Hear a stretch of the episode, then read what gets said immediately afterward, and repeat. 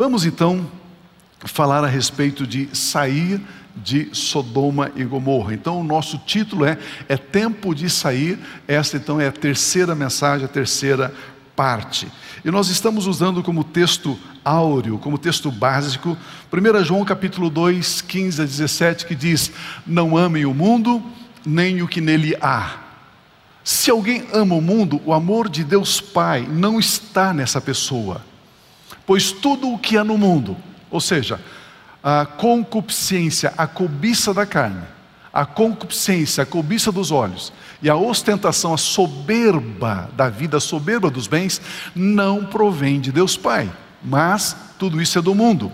O mundo e a sua cobiça, a sua concupiscência passam, mas aquele que faz a vontade de Deus, este é que permanece para todo sempre. Aleluia. A palavra de Deus é enfática ao dizer: não amem o mundo. Ponto. Está dito assim: não amem o mundo.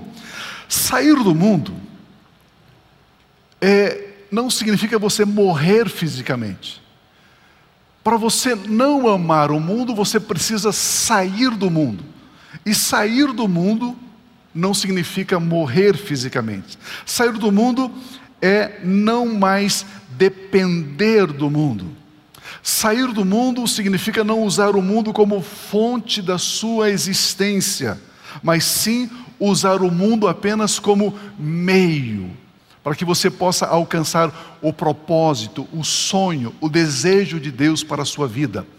Nós vimos nas mensagens anteriores que sair do mundo é estar no mundo e não usar as coisas do mundo como fonte de alegria, fonte de satisfação, fonte de prazer, mas você usa das coisas do mundo para que você alcance os propósitos ou o propósito de Deus para a sua vida. A Bíblia Sagrada, então, ela usa quatro lugares na terra para nos ensinar a necessidade de sairmos do mundo. E cada um desses lugares tem uma marca, tem uma característica negativa, tem uma marca do mal, uma marca da, da gestão, da gerência das trevas. O primeiro lugar que nós vimos é o Egito. O Egito então representa a confiança, a dependência das coisas da terra, confiar nas coisas da terra, servir as coisas da terra. Isso é simbolizado então pelo Egito. Sair do Egito é sair de desfrutar, sair dessa dependência das coisas do mundo. O segundo lugar, Ur dos caldeus representa as religiões do mundo. As religiões do mundo são baseadas em ídolos. Sair de Ur dos Caldeus é deixar de ter fé nos ídolos, é deixar de ter fé nas coisas, é deixar de confiar nas coisas, é deixar, é não permitir que o seu humor esteja alicerçado nas coisas. Ora você está feliz porque teve uma boa notícia, ora você está triste porque teve uma má notícia. Isso é idolatria. Isso é Ur dos Caldeus, é a característica desse lugar. Sair também de Babel, Babilônia, que representa a soberba, a altivez, a autossuficiência humana. Vamos construir uma torre e vamos chegar até os céus. Eu posso chegar até os céus pela minha própria força, pela minha própria capacidade. Eu nem preciso de Deus para chegar aos céus. Isto é Babilônia, isto é Babel, esse tipo de pensamento, orgulho, altivez. E agora nós queremos ver Sodoma e Gomorra. Sodoma e Gomorra representa os pecados do mundo, que são pecados praticados pelo corpo. Os três primeiros lugares não são pecados praticados pelo corpo. É o pecado de você confiar nas coisas terrenas, é o pecado da idolatria, é o pecado do orgulho, mas em Sodoma e Gomorra é um tipo diferente de pecar é o pecado através do corpo, através da carne. Hoje, então, nós queremos estudar este último lugar chamado de Sodoma e Gomorra. Nosso primeiro ponto é sair de Sodoma e Gomorra. E vamos ler essa história bíblica em Gênesis capítulo 19, a partir do versículo 15, que diz assim: Ao raiar do dia, os anjos insistiram com Ló, dizendo: Depressa, Leve daqui sua mulher e suas duas filhas, ou vocês também serão mortos quando a cidade for castigada. Tendo ele hesitado, Ló ficou ali em dúvida. Os homens o agarraram pela mão, como também a mulher e as duas filhas, e os tiraram dali à força, e os deixaram fora da cidade, porque o Senhor teve misericórdia deles, diz o texto. Assim que os tiraram da cidade, um deles disse a Ló: Fuja por amor à vida, não olhe para trás e não pare em lugar nenhum da planície. Fuja para as montanhas ou você será morto. Esse texto mostra o exato momento em que os anjos tiraram Ló e a sua família da cidade de Sodoma e Gomorra. Os anjos disseram: depressa, saiam daqui. Os anjos disseram: o juízo de Deus sobre esta cidade é certo. Eles disseram: a morte virá sobre os que estão morando em Sodoma e Gomorra e aqueles que praticam os pecados, que são pecados aceitos em Sodoma e Gomorra. Ló ficou com dúvidas, diz o texto. Ele hesitou. Então os anjos agarraram Ló pela mão, assim como as duas filhas e a sua mulher, e os tiraram dali à força, diz o texto. E os anjos deram uma simples, simples, mas poderosa instrução: não olhem para trás. Sair de Sodoma e Gomorra. Não olhe para trás. Amados, Deus sempre age em parceria conosco, sempre respeitando o nosso livre-arbítrio. Existe em você a sua vontade, o seu livre-arbítrio. Existe em você a liberdade de você escolher. E a Bíblia diz que Deus, ele não vai violar o nosso livre-arbítrio. Ele nunca vai ter uma ingerência sobre a nossa vontade. Deus Criador poderoso, magnânimo, Deus super, ultra, esse Deus todo-poderoso, esse poder imenso, ele chega até o limite onde você decide, onde começa a sua vontade. Dali para frente, Deus não avança, Deus não move dali para frente. Ele respeita o livre-arbítrio de cada um de nós. Queridos, se Deus não respeitasse o livre-arbítrio, nenhum ser humano poderia ser julgado. Então o ser humano será sim, passará pelo juízo, por quê? Porque foi o ser humano, o indivíduo, que fez as suas escolhas individualmente. Para deixar os pecados praticados com o corpo, a instrução é muito clara: saia daí Deixe essas práticas e não olhe para trás. Como já sabemos, Sodoma e Gomorra representam então os pecados do mundo, mas os pecados praticados, feitos através do corpo. Não são pecados de palavras, não são pecados é, é, de, de negócios, de enganos. Não, não. São pecados onde se oferece o corpo para praticá-los. Estes pecados são conhecidos como perversão. Perversão. O que é perversão? Na língua grega, a palavra perversão é toda injustiça de coração e de vida. Toda, toda injustiça que a sua vida, que o seu coração pratica. Perversão é um ato de violação daquilo que é justo, daquilo que é perfeito. Perversão é toda alteração daquilo que é natural. É perversão. E os pecados aprendidos em Sodoma e Gomorra são pecados de perversão. São pecados que violam o que é justo, o que é perfeito. São pecados que acontecem oferecendo o corpo para praticá-los. Veja isto. Vamos sair um pouquinho da Bíblia. Vamos para a ciência. Vamos para a medicina. Em 1850, a Sociedade de Psiquiatria elaborou o primeiro manual contendo a lista oficial de perversões. Os médicos psiquiatras começaram a tratar algumas pessoas e as pessoas então tinham a prática de perversões, ou seja, cometer pecados oferecendo seu próprio corpo. E os médicos estavam em dúvida de como tratar esse tipo de paciente. Então a Sociedade de Psiquiatria fez um manual, fez uma cartilha ok? Contendo a lista de perversões. E eles, a medicina, a ciência lista perversões, os seguintes: incesto, homossexualidade, zoofilia, pedofilia, pederastia, fetichismo, sadomasoquismo, transvestismos, narcisismo, autoerotismo, coprofilia, necrofilia, exibicionismo, voyeurismo, mutilação sexual. Isso aqui é ciência, não estou falando de Bíblia. A ciência classifica estas práticas como perversão. Este manual tem como objetivo ajudar os médicos psiquiatras a diagnosticar o caráter pervertido de uma pessoa e tentar ajudá-las, tentar socorrê-las. Porque aqueles que praticam esses tipos de pecado com o seu corpo são pessoas tristes, são pessoas angustiadas, são pessoas depressivas. A Bíblia não está condenando isso. A Bíblia está dizendo o seguinte: você pode sair de Sodoma e Gomorra. A Bíblia está dizendo assim: Deus quer que você saia de Sodoma e Gomorra. Essa é a proposta da palavra de Deus. Em Gênesis 19, 1 e 2, diz assim: os dois anjos chegaram a Sodoma ao anoitecer. E Ló, Ló, estava sentado à porta da cidade. Este homem, Ló, estava sentado à porta da cidade. Quando os avistou, levantou-se e foi recebê-los, prostrou-se com o rosto em terra. E disse: Meus senhores, por favor, acompanhe-me à casa do seu servo. Acompanhe até minha casa. Lá poderão lavar os pés, passar a noite e, pela manhã, seguir caminho.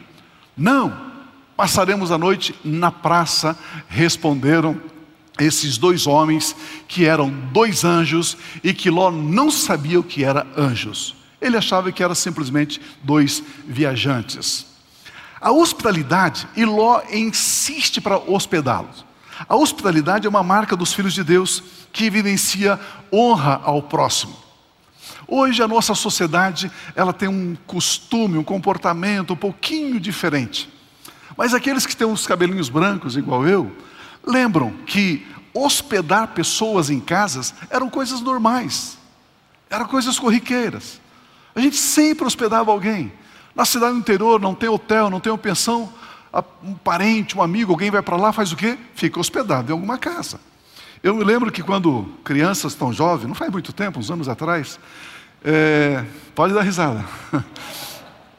Nós tínhamos na nossa cidade lá um evento na igreja. E era um evento muito grande. E vinha muita gente de muitos lugares. E os pastores das igrejas ali da cidade diziam o seguinte: irmão, abra a porta da sua casa para hospedar as pessoas que vêm para o nosso congresso. E na minha casa, os meus pais, eles sempre eram assim muito né, hospitaleiros. E aí a minha mãe até discutia às vezes com o pai porque ele trazia mais gente do que cabia dentro de casa. né? E aí colocava-se colchão até debaixo da, da mesa da cozinha, para o pessoal dormir. Né? Então, se tivesse que levantar à noite para ir no banheiro, você ia pisar em corpos, né? Vários corpos espalhados por ali. Só que a casa, amados, a casa, imagina quantos banheiros a gente tinha para hospedar 10, 15 pessoas ali. Sabe quantos banheiros nós tínhamos? Um. E era assim. Mas a hospitalidade tinha um outro conceito, tinha uma outra mentalidade, era um outro jeito de ser. E Ló está demonstrando esse comportamento. Pessoas, dois homens que ele nunca viu, ele está sentado no portão da cidade, e ele diz assim: ó, vocês vão passar a noite em casa, vocês vão jantar lá, eu vou lavar os pés de vocês e vocês estarão na minha casa. Eles disseram: não, nós vamos dormir aqui na praça. Mas ele insistiu tanto, insistiu tanto, insistiu tanto com eles. E por que, que a Bíblia fala sobre hospitalidade? Olha Romanos 12, 13. Compartilhe o que vocês têm com os santos em suas necessidades. Pratiquem a hospitalidade. Pronto, a Bíblia está dizendo: pratique a hospitalidade. Né? É, é, é, algo, é algo inerente da igreja, é algo que pertence ao povo de Deus, praticar a hospitalidade. É, mas vai mudar a minha rotina, grande rotina, dois dias. Né? Grande rotina, dois dias. Né?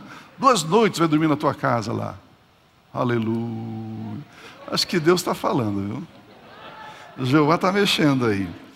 Então era exatamente o que Ló estava fazendo, praticando hospitalidade. Ló não pensava em deixar aqueles homens passarem a noite em uma praça no relento. Ló não sabia que eles eram anjos de Deus. Gênesis 19, 3 diz: Mas ele insistiu tanto com eles, que finalmente o acompanharam e entraram em sua casa. Ló mandou preparar-lhes uma refeição, assar pão sem fermento, e eles comeram. Eles foram hospedados na casa dele. Então, nós sabemos que Ló era sobrinho de Abraão, e quando Ló se separou do seu tio, ele foi morar nesta região por causa das campinas verdes no Vale do Jordão, onde ele poderia alimentar o seu grande rebanho. E nesta campina tinha duas cidades principais, Sodoma e Gomorra. Tinha alguns outros vilarejos ao redor? Tinha. E tudo isso foi destruído, tudo isso foi destruído sim. Gênesis 19, 4 e 5 diz: Ainda não tinham ido se deitar, quando todos os homens de toda parte da cidade de Sodoma dos mais jovens aos mais velhos, cercaram a casa de Ló. Chamaram Ló e disseram: Onde estão os homens que vieram à sua casa esta noite? Tragam-os para nós aqui fora, para que tenhamos relações sexuais, perversões com eles. Percebe que essa era, essa, esse era o costume, o comportamento? Traga esses teus hóspedes aqui para fora, Ló, para que tenhamos relações com eles. A intenção dos homens de Sodoma era ter relações sexuais com os dois anjos que Ló hospedou em sua casa. Uma outra versão bíblica diz: traze-os fora e a nós para que abusemos sexualmente deles. Então, este era o estilo de vida dos moradores de Sodoma e Gomorra, a prática da perversão sexual. A palavra de Deus garante que tudo aquilo que nós fizermos por meio do corpo será julgado por Deus. Olha esse texto de 2 Coríntios 5,10. Pois todos nós, quem? Todos nós. Quem? Diga eu. Todos nós devemos comparecer perante o tribunal de Cristo para que cada um receba de acordo com as obras praticadas por meio do corpo. Quer sejam boas, quer sejam más. É o que a palavra de Deus nos instrui. Amados, eu e você precisamos ter algumas certezas, mas pelo menos três. Quais certezas, pastor? Você vai morrer. Oh, pastor, eu achava que o culto hoje seria diferente. Essa é uma certeza, você vai morrer. A segunda certeza, você vai ressuscitar. A terceira certeza, você vai comparecer perante o tribunal de Cristo. Você vai comparecer. E aí é só você e ele. Não tem esse negócio de dizer assim, não, mas a minha esposa, não, mas o meu marido, não, mas o meu patrão, não. Não, não, é você e ele não tem como transferir nada para ninguém. Não vai existir pix diante do tribunal de Cristo. Não tem transferência. Não tem. É você e ele. Amados, nós temos aprendido que Deus nos deu o livre-arbítrio. Isso implica em responsabilidade em tudo aquilo que fazemos. Haverá uma colheita, quer seja boa, quer seja má. Isto é assim, isto é uma verdade. Isto é assim. Aqueles que se envolvem em práticas de perversão sexual e acham que nunca terão que prestar contas dos seus atos a Deus, essas pessoas estão no engano.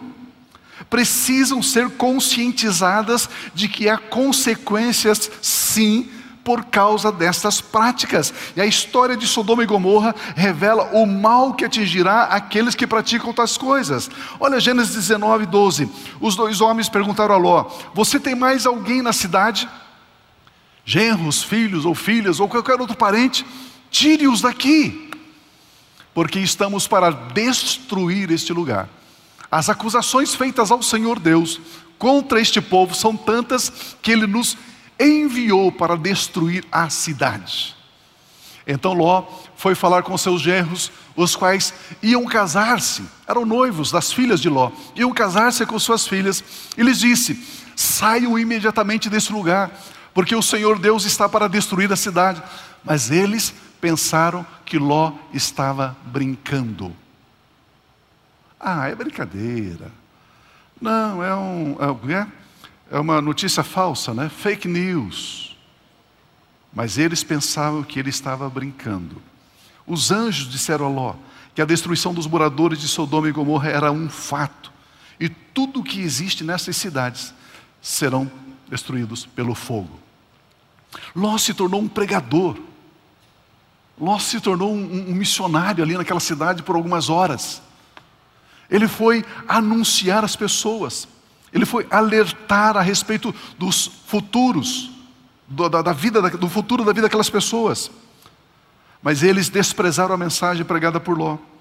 Essas pessoas pensaram que era brincadeira, ou seja, pensaram que nunca seriam punidos por aquilo que eles estavam praticando. Eles pensavam: somos livres, estamos fora do alcance de qualquer juízo.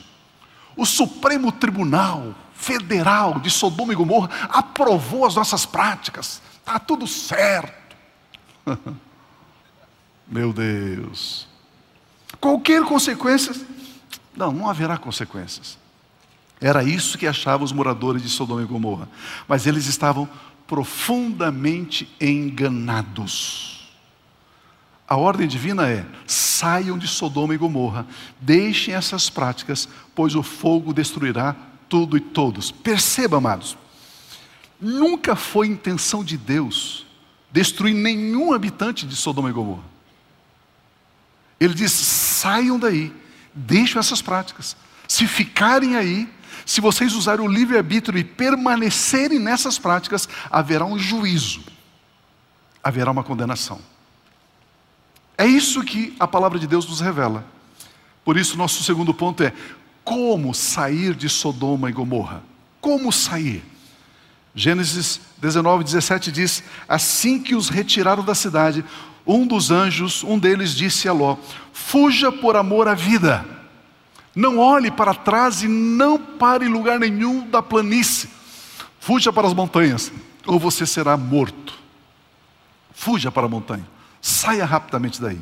As instruções dadas pelos anjos de Deus para Ló, para a sua família, eram instruções bem claras. Decidam sair daí. Use o seu livre-arbítrio e diz: Eu vou deixar essa prática. Depois, não olhe para trás. Não olhe para trás. Ou seja, deixe esse passado para trás. Não guarde a memória desse tempo. Deixe as práticas de perversão e deixe também as pessoas que aprovam tais práticas. Saiam daí. É um rompimento com esse passado. Como sair de Sodoma e Gomorra? Primeiro, decida sair. Não olhe para trás. Em segundo lugar, Romanos 6,12 diz assim para mim e para você: da mesma forma, considerem-se mortos para o pecado. Diga comigo, considerar. Se você almoçou, diga considerar mais forte. Considerem-se mortos para o pecado, mas vivos para Deus em Cristo Jesus. Aleluia. Em segundo lugar, a palavra de Deus nos ensina que para sairmos de Sodoma e Gomorra, depois da decisão, depois da escolha consciente, sóbria, intencional, verdadeira, de sair dali, agora você precisa considerar-se morto considerar-se morto. É interessante nós entendermos isto. Considerar-se morto para o pecado significa que servir a Deus é a minha única opção agora. A opção que eu fiz agora é servir a Deus.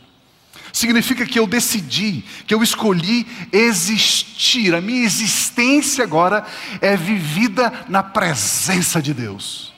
É isso que o texto está dizendo. A palavra considerar, ela lida com a realidade, lida com algo que já aconteceu. Por exemplo, você vai e faz um depósito na sua conta bancária de, de quanto? De mil reais. Você vai lá e faz um depósito. Pega lá o comprovante do depósito. A partir desse momento, você considera que você tem mil reais na sua conta corrente, na sua conta bancária. Por quê? Porque você fez o depósito, o dinheiro foi registrado na sua conta, então você considera que você tem mil reais. Isso é considerar algo que foi feito, algo que já está realizado, algo no passado. Quando a Bíblia diz considere-se morto para o pecado, é algo que já foi feito. Você precisa admitir isso. Considerar-se morto para o pecado é uma realidade, não é uma suposição. É saber que o corpo, com os seus desejos, já foi crucificado com Cristo, isto mesmo. Considerar é olhar para o que aconteceu no passado. Sempre só podemos considerar aquilo que já foi feito. A Bíblia Sagrada diz que devemos considerar-nos incluídos na morte de Cristo. Somente assim é possível viver a vida longe destas práticas de perversão. Considerar-se é, acima de tudo, não olhar para trás, é olhar para frente, é viver a eternidade já, agora, é viver somente para Cristo Jesus. Aleluia. Quando nós falamos sobre a cruz de Cristo, Jesus morrendo em nosso lugar, Jesus recebendo os nossos pecados, as nossas dores, as nossas enfermidades, é uma mensagem de amor é uma mensagem linda, porque ele nos substituiu. Quando você estuda teologia, você estuda a doutrina da substituição. Ele morreu em nosso lugar, ele foi crucificado em nosso lugar. E aí você vai estudando a palavra de Deus, você vai crescendo no conhecimento dos mistérios do reino. Chega um momento na Bíblia que tem uma outra doutrina na teologia, que é a doutrina da inclusão. Primeiro, substituição, ele morreu em nosso lugar. Depois a Bíblia diz: agora você precisa vir e ser crucificado, voluntariamente decidir considerar-se crucificado juntamente com Cristo. Primeiro, substituição e depois, inclusão. Oh, vocês são teólogos, hein? Estão estudando teologia conosco. Como é importante isso, amados. Você agora se considera também crucificado com Cristo Jesus. A Bíblia Sagrada diz que nós devemos nos considerar incluídos nessa morte. Gálatas capítulo 2, 20 é um texto difícil de entender, mas todos nós conhecemos de cor. Olha esse texto. Paulo, apóstolo Paulo dizendo: Fui crucificado com Cristo, já está no passado. Você pode considerar. Eu fui crucificado com Cristo, assim já não sou eu quem vive, mas Cristo Jesus vive em mim. A vida que agora eu estou vivendo nesse corpo físico, eu vivo essa vida pela fé no Filho de Deus. Eu vivo essa vida baseado nas obras de Jesus e não mais nas minhas obras. Que me amou e se entregou por mim. Ao se entregar por mim, substituição. Agora eu estou crucificado com Cristo, inclusão. Queridos, que coisa linda, que coisa linda. A, a, a nossa, o, o português, a nossa língua portuguesa, não tem palavras que possam traduzir com exatidão, com perfeição, essas verdades. Mas a graça de Deus vai nos ajudando. Fui crucificado, o corpo está crucificado para a prática das perversões. Cristo vive em mim. Eu não posso oferecer agora a vida de Cristo que está dentro de mim para essa prática. Eu não posso levar o Espírito Santo que habita dentro de mim a praticar perversão. É isso que o texto está dizendo para nós. Vivo pela fé. Este é o estilo de vida que vivemos agora. A Bíblia diz que o justo da fé viverá. Fé na obra de Cristo. Fé em desfrutar daquilo que Jesus fez. Fé de depender exclusivamente da suficiência da morte de Cristo. Terceiro lugar, o texto bíblico de Romanos 6,12 diz: portanto, não permitam que o pecado continue dominando os seus corpos mortais, fazendo que vocês obedeçam os seus desejos. Diga comigo assim: permitir. Esse texto é muito claro, essa é a terceira atitude que devemos ter para sairmos de Sodoma e Gomorra não permitir que o pecado continue dominando o nosso corpo físico. Isso significa não deixar o pecado reinar, governar, tomando as rédeas das decisões. O desejo de perversão precisa ser repreendido. Assim como considerar está ligado no que aconteceu no passado, não permitir está ligado no tempo presente. Eu considero que eu estou crucificado e eu não permito agora, hoje, já que o pecado reine no meu corpo. Não dar a permissão para o pecado agir em nossos membros hoje, diz o texto. Pastor, quando é que eu não devo permitir o pecado de perversão? Só hoje. Somente hoje. Quando tornamos real a palavra de Deus, de não permitirmos o pecado nos dominar, deixamos de lutar contra o pecado. E agora a nossa atenção se volta não mais para não pecar, mas agora para reinarmos com Cristo. Agora focamos na tarefa de exercer governo na terra. E a partir do governo sobre o meu próprio corpo físico. A credencial que me autoriza a governar sobre a terra, sobre abrir, fechar, ligar, desligar, a credencial que me autoriza a governar sobre a terra é o governo que exerço sobre o meu próprio corpo. Não podemos governar sobre o mundo sem antes governar sobre o nosso corpo. Posso ouvir um amém? Posso falar ou não? Posso falar ou não? Levei vocês agora para um beco sem saída. Aleluia. Queridos, se eu digo por uma enfermidade, saia dessa vida em nome de Jesus. E se Deus validar esta minha voz de comando, se Deus apoiar e essa enfermidade sair, as outras coisas que eu digo durante os meus 20, as 24 horas do dia, Deus também vai ter que validar. Então eu digo para a enfermidade: saia dele, e ele continua enfermo, sabe por quê? Porque Deus não valida aquilo que eu disse para o enfermo, porque se ele validar, ele vai ter que validar as outras coisas que eu estou dizendo.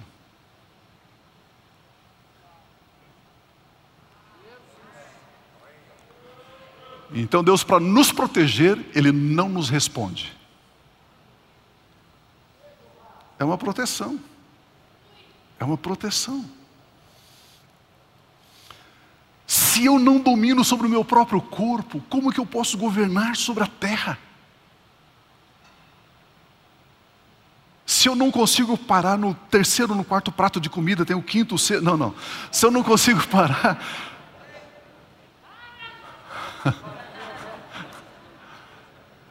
Queridos, tem algumas coisas que, que, que nós precisamos ter domínio sobre o corpo.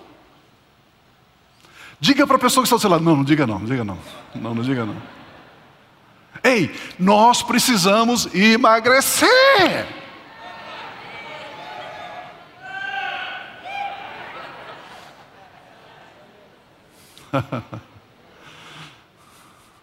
Eu estou falando para mim também, eu estou sobrepeso. Eu tenho aqui, aqui na cintura aqui, eu tenho uh, um pneuzinho, mas de bicicleta, bem fininho, sabe, né? Não é pneu de carro assim muito grande não. Precisamos emagrecer, amados. Precisamos começar a ter domínio sobre o nosso corpo. Não é assim? É que na nossa cabeça, amados, a gente classifica pecado. Pecado, pecadinho, pecadão. Mas não existe isso. Não existe isso. Tudo são pecados. É a pessoa que assassinou alguém, é o bandido safado. Então você que come demais é um irmão amado. Aleluia. Meu Deus! Lembremos que esta decisão de nos considerarmos mortos para o pecado e de não permitirmos que o pecado nos domine é uma decisão diária. A Bíblia Sagrada diz que o nosso espírito está pronto o nosso espírito já resolveu esta situação, ele já decidiu amar somente a Jesus Cristo e a palavra de Deus. Mas a nossa alma, que é formada pela nossa mente, vontade e emoções, ainda olha para a nossa carne e também ela olha para o nosso espírito. Imagina, minha alma está aqui no meio. Ora ela olha para a carne, ora ela olha para o espírito. E de vez em quando ela se inclina para fazer a vontade da carne. E de vez em quando ela se inclina para fazer a vontade do espírito. Por isso que a Bíblia diz que nós precisamos crucificar esse nosso eu. Estarmos mortos juntamente, juntamente com Cristo. Considerarmos mortos. Nós andamos por fé, amados, não andamos por vista. A decisão deve partir do nosso espírito sempre. O irmão diz, pastor, eu estou entendendo. O que importa é a motivação, né? falei, não, não tem nada a ver com motivação. O que importa é aonde se origina essa sua escolha, essa sua decisão, essa sua motivação. Originou no teu espírito, originou na tua alma. Se originou na sua alma, está errado. Se originou no teu espírito, está certo. Bem simples. Bem simples as instruções da palavra de Deus. Ou seja, a nossa realidade é o que a fé substancializa e não o que a nossa alma, através da nossa mente, percebe. A fé é a substância, é a substancialização do que a palavra de Deus diz e não o que a nossa alma, pelos cinco sentidos, está vendo. Pastor, que palavrão é esse? Substancialização. Deixa eu te ajudar. Você entra numa sala pequena, bem iluminada, uma, um quadro na parede, um quadro um por um. E nesse quadro tem duas faixas pintadas de vermelho e de verde. E você olha lá, a pessoa diz: Olha, você tem dois minutos para você olhar. Você fica olhando aquelas faixas. E de repente apaga a luz. Tum! Quando você viu por dois minutos, você substancializou aquele quadro com as duas faixas, vermelho e verde. Você substancializou. Mesmo apagando a luz, você continua vendo. Isso é substancializar. Isso é substancializar. É você enxergar agora, não mais com os olhos naturais, físicos, mas agora você enxerga com os olhos do espírito. A fé é assim. Você vê um texto bíblico e você enxerga esse texto bíblico, ao ponto de você substancializar aquilo que está registrado dentro de você. Deixa eu dar um outro exemplo que ajuda você. Quando as as torres, as torres gêmeas lá nos Estados Unidos, caiu, lembra? Caiu lá. Aonde você estava quando você recebeu a notícia? Você se lembra? Os que são um pouquinho mais velhos, quando chegou a notícia de que Ayrton Senna morreu, você lembra onde você estava? Não lembra? Os mais velhos, os mais novos nem sabem quem é Ayrton Senna, né? Mas os mais velhos lembram. As torres gêmeas, quando foi que as torres gêmeas caíram? Você se lembra onde você estava? Essa imagem de lembrar onde você estava é a substancialização. Esse é o registro. É isso que a Bíblia diz que pela fé, a fé é a substancialização, é a substância. Você enxerga, você vê o quadro. Aí não é mais com seus olhos naturais, não é as notícias que chegam nos seus ouvidos, mas é a palavra que está substancializada no teu espírito que te governa. É esse o princípio aqui. Quando enxergamos que estamos crucificados com Cristo, isso está substancializado. Quando substancializamos esta imagem, nos consideramos mortos com Cristo e não oferecemos mais o nosso corpo ao pecado. Colossenses 2, 9 e 10 fala disso, pois em Cristo habita corporalmente toda a plenitude da divindade está em Cristo. E por estarem nele, que é o cabeça de todo o poder e autoridade, vocês também já receberam a plenitude divina. Queridos, olha esse texto. Se eu e você conseguirmos substancializar, enxergar esse texto, que em Cristo habita corporalmente todo o poder, toda a autoridade, todo, toda, toda a plenitude da divindade. E por ele ser o nosso cabeça, nós também temos a plenitude dele. Se a gente enxergar isso, meu Deus amados. Você acha que você vai ficar olhando para Sodoma e Gomorra? Você acha que você vai ficar dependendo do Egito? Você acha que você vai ter os ídolos de Ur dos caldeus? Você acha que você vai ficar com a altivez, a soberba de Babel? Claro que não. Porque nós temos diante de nós agora Cristo Jesus, a esperança da glória.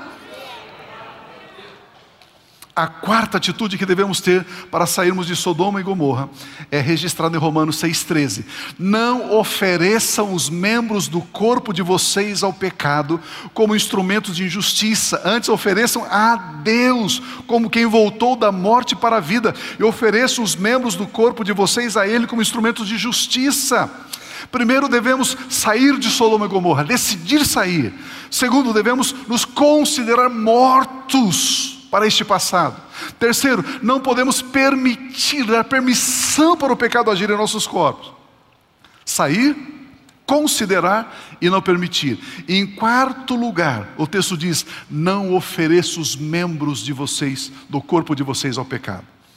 Agora que saímos de Sodoma e Gomorra, agora que nos consideramos mortos para Sodoma e Gomorra, agora que não permitimos que o pecado de perversão haja na nossa vida, no nosso corpo, o resumo é: não ofereçam nenhum, nunca mais, nenhum momento mais, os corpos de vocês ao pecado. Não oferte. Oferecer é colocar o corpo à disposição do pecado. Amados, a escolha de quem vamos servir é nossa. Deus espera a nossa decisão e então Ele começa a agir. Devemos nos oferecer para Deus como instrumento de justiça, de santidade, de divindade. Não devemos nos oferecer para nós mesmos como instrumentos de injustiça, como instrumentos do pecado.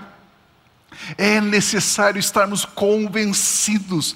Eu estou saindo de para. E quando você, quando você entende isso, eu deixei Sodoma e Gomorra, você não olha para trás, você rompe com esse passado, você já não mais luta com o pecado. Você não considera mais o pecado ao ponto de você lutar, porque agora você olha para frente. Agora você tem um autor e consumador da sua fé que é Cristo Jesus. Você substancializa a realidade de Cristo na sua vida e você marcha em direção àquilo que ele tem para você. Nós começamos a olhar para frente é necessário estarmos convencidos de que Cristo Jesus nos satisfaz. Jesus é o pão para o faminto, Jesus é a água para o sedento, Jesus é o abrigo para o desamparado, Jesus é o descanso para o cansado, Jesus é a verdade para o duvidoso, Jesus é o caminho para o viajante, Jesus é a paz para o aflito, Jesus é a saúde para o enfermo, Jesus é o amigo presente para o solitário, Jesus Cristo é suficiente. Aleluia. Aleluia! Uh!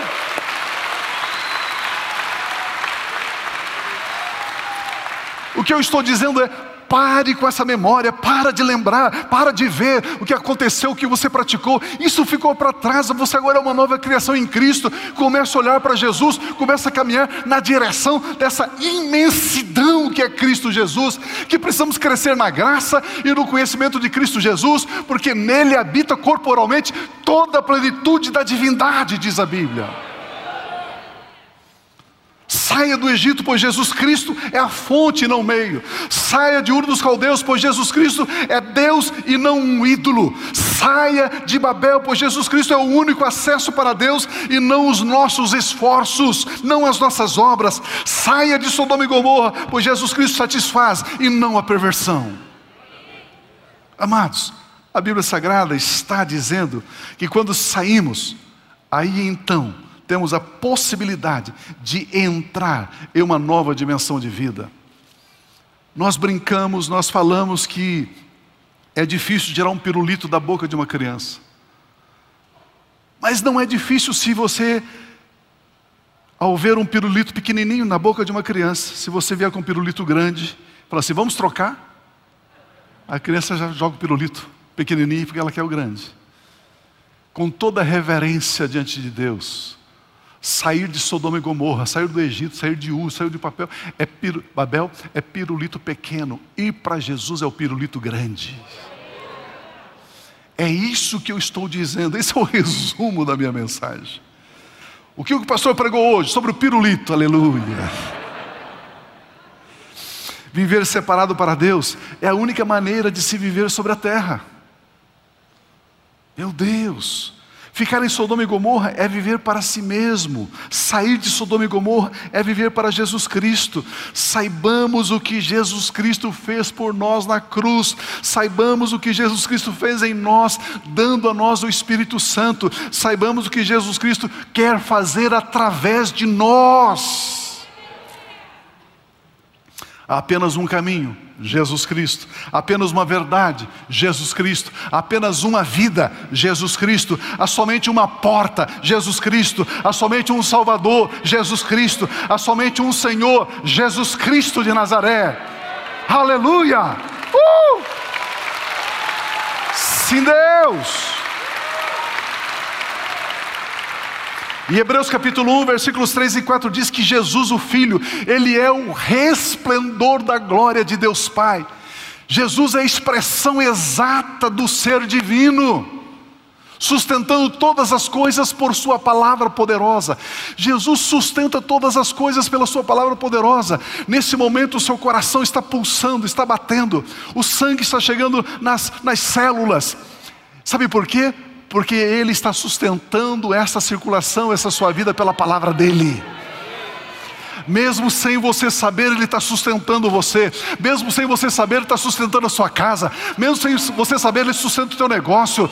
Mesmo sem você saber, Ele sustenta o seu ministério, a sua igreja. Mesmo sem você saber, Ele sustenta você. Porque a Bíblia diz que Ele sustenta todas as coisas pela palavra do seu poder. Depois de ter realizado a purificação dos nossos pecados, Ele se assentou à direita da majestade nas alturas, como Rei dos Reis e Senhor dos Senhores. Ele reina para sempre e Ele voltará em breve. Aleluia. Aleluia. Uh! Este é o ano da oração. Orar é viver em comunhão com Deus através das obras de Cristo Jesus. Orar é ser governador como um rei, é governar como um rei. Orar é estar na presença de Deus como um sacerdote, aleluia. Por isso a Bíblia diz: você habita no esconderijo do Altíssimo, você descansa à sombra do Todo-Poderoso. Você diz do Senhor: Tu és o meu Deus e Pai, em Ti eu confio, Tu és o meu refúgio mil poderá cair à sua esquerda, dez mil à sua direita, e você não será atingido, pois você escolheu fazer do Altíssimo a sua habitação. O Senhor Deus dá ordem aos anjos a seu respeito, para guardar você em todos os seus caminhos, aleluia. Queridos, quando nós falamos em deixar, estamos falando em deixar porque existe essa dimensão de vida, essa vida gloriosa, para eu e você vivermos já agora. Aleluia. Olha o que diz o Salmo 139, 1 a 5. Senhor, tu me sondas e me conheces. Sabes quando me sento e quando me levanto. Meu Deus. Ele não está dizendo assim que Deus sabe quando o pastor senta, não. Você. Pastor, mas estou na igreja faz dois meses. Você é alvo do amor dele. Ele se interessa por você. Meu Deus, meu Deus. Sabes quando me sento e quando me levanto?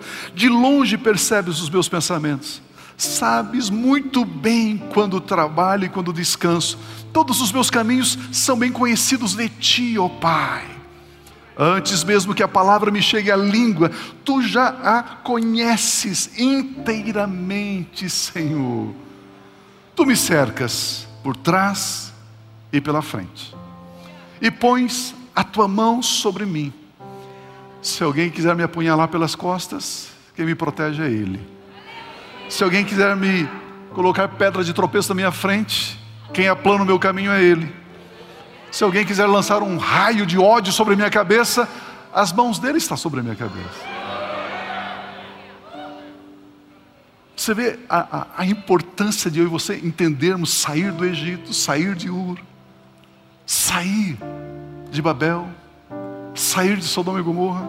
Olha o versículo 13: Tu criaste o meu íntimo no meu ser, do meu ser, e me teceste no ventre da minha mãe.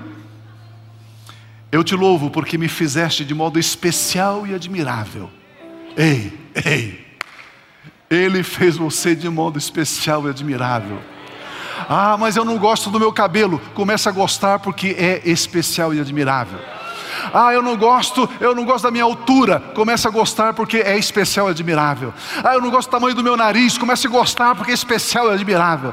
Ah, porque eu não gosto da minha mão. Comece a gostar porque é especial e admirável. Eu não gosto da minha voz. Comece a gostar. Comece a gostar porque Ele planejou e Ele executou esse planejamento, criando você no ventre da sua mãe. Meu Deus! Aleluia. Eu digo isso com convicção. Meus ossos não estavam escondidos de ti quando em secreto fui formado e entretecido como nas profundezas da terra. Os teus olhos viram o meu embrião.